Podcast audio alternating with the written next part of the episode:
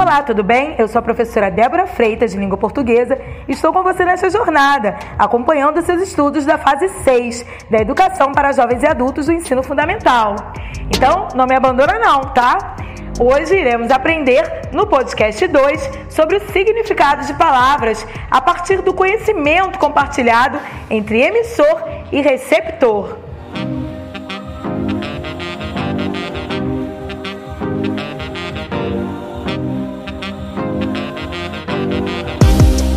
Afinal de contas, o que é a comunicação?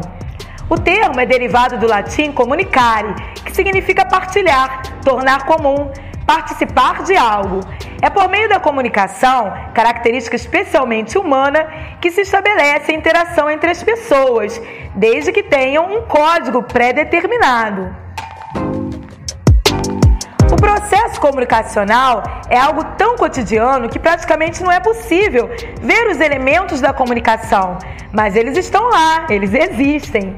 Esses elementos da comunicação estão presentes em cada momento do processo comunicativo, desde a saída da mensagem do emissor até a chegada da mensagem ao receptor, aquele que recebe. A comunicação pode ser verbal, com a utilização de palavras, ou não verbal, com a utilização de gestos, de expressão corporal, de figuras, de sinais, como os sinais de trânsito. Ou seja, ela se dá por meio da linguagem oral, que é a falada ou escrita, ou por meio de gestos, expressões, sinais, entre outros, reforçando a ideia. Contudo, independentemente de ser comunicação verbal ou não, os elementos da comunicação estão presentes em qualquer processo comunicativo. O mesmo vale para a linguagem verbal e não verbal, pois a comunicação pode ser estabelecida também pela linguagem. É, por vários tipos de linguagem. Na linguagem não verbal, além dos gestos e sinais, pode ocorrer por fotografias, por imagens, por desenhos.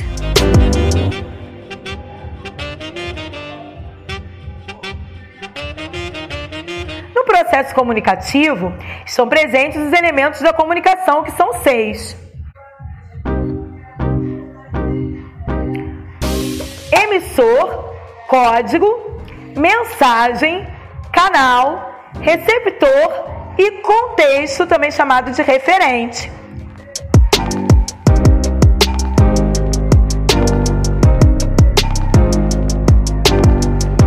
Vamos então conceituar os elementos da comunicação. Lembrando que eles ocorrem, que eles aparecem toda vez que você se comunica com alguém, no ato da conversa. O emissor, também chamado de falante ou locutor, é aquele que transmite a mensagem, ou seja, é o sujeito que se manifesta por meio do código escolhido por ele e envia a mensagem ao receptor. Assim, o emissor pode ser o primeiro elemento da comunicação que inicia o processo comunicativo.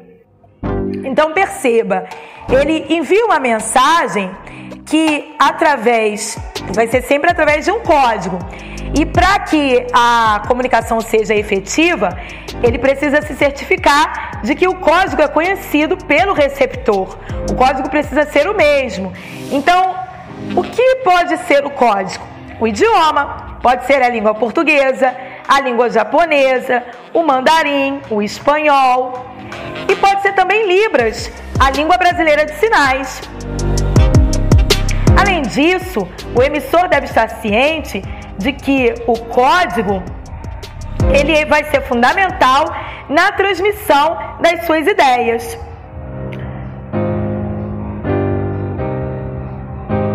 E às vezes a mensagem ela não é bem recebida, até mesmo por alguns ruídos durante o ato de comunicação. Por exemplo, o emissor ele falou mais baixo ou falou um, algo que o outro não entendeu.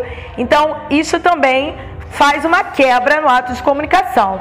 Já o receptor também pode ser chamado de interlocutor, porque ele interage com o emissor. E também pode ser chamado de destinatário, como nos correios. Quando você envia uma carta, você é o remetente. E o que vai receber a carta é o destinatário, Então, você vai escrever ali o nome do destinatário, a quem você quer que chegue a carta e o seu endereço. E ele também pode ser chamado de ouvinte. O receptor é quem recebe a mensagem transmitida pelo locutor. Então, finalizamos a aula por aqui. Até a próxima!